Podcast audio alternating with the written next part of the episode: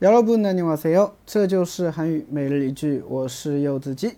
今天想跟大家一起分享的句子是这个：카드회사에전화해서분실신고부터해야 죠。 카드회사에전화해서분실신고부터해야 죠。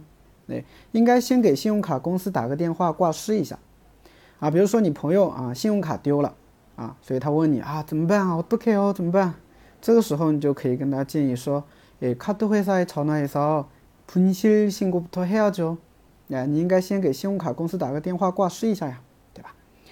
好，我们简单的来分析一下这个句子。카드회사啊，카드呢是卡的意思，회사呢是公司。那么这边的话呢，我们就指哈翻译成信用卡公司。那像我们的话，一般办信用卡的话，都会去银行，对吧？所以你也可以把这个카드회사改成은행啊，은행银行， 은행에전화해서분실신고부터해야 죠， 也可以。那么전화하다呢是打电话，那打电话干什么？我们用전화해서怎么怎么样？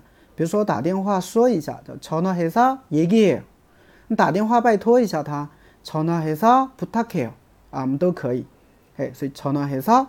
那么这边的话呢，打电话干嘛呢？전화해서 분실신고啊，분실신고的话呢，它是一个名词，表示挂失。那么如果想把它变成动词的话，加一个하다就行了。所以분실신고하다啊，就是动词啊，挂失的意思了。那么부터的话呢，为什么用在这边？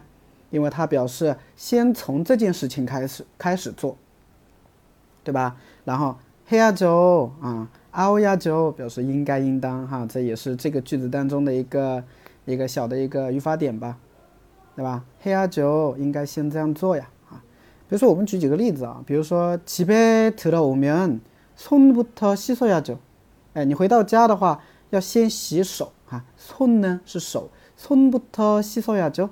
啊，应该要从手啊开始啊，先洗手，就这个意思。再比如，도착하면전화부터해야 죠。 那到的话要先打个电话。那도착하면전화부터해야 죠。 再比如，퇴근하면식사부터해야 죠。 下班的话呢，要先吃饭啊。所以这个句子当中也存在的一个句型啊，存在的一个句型，大家稍微注意一下。好的，那么这个句子就是这样啊。카드회사에전화해서뭐분실신고부터해야 죠。 大家学会了吗？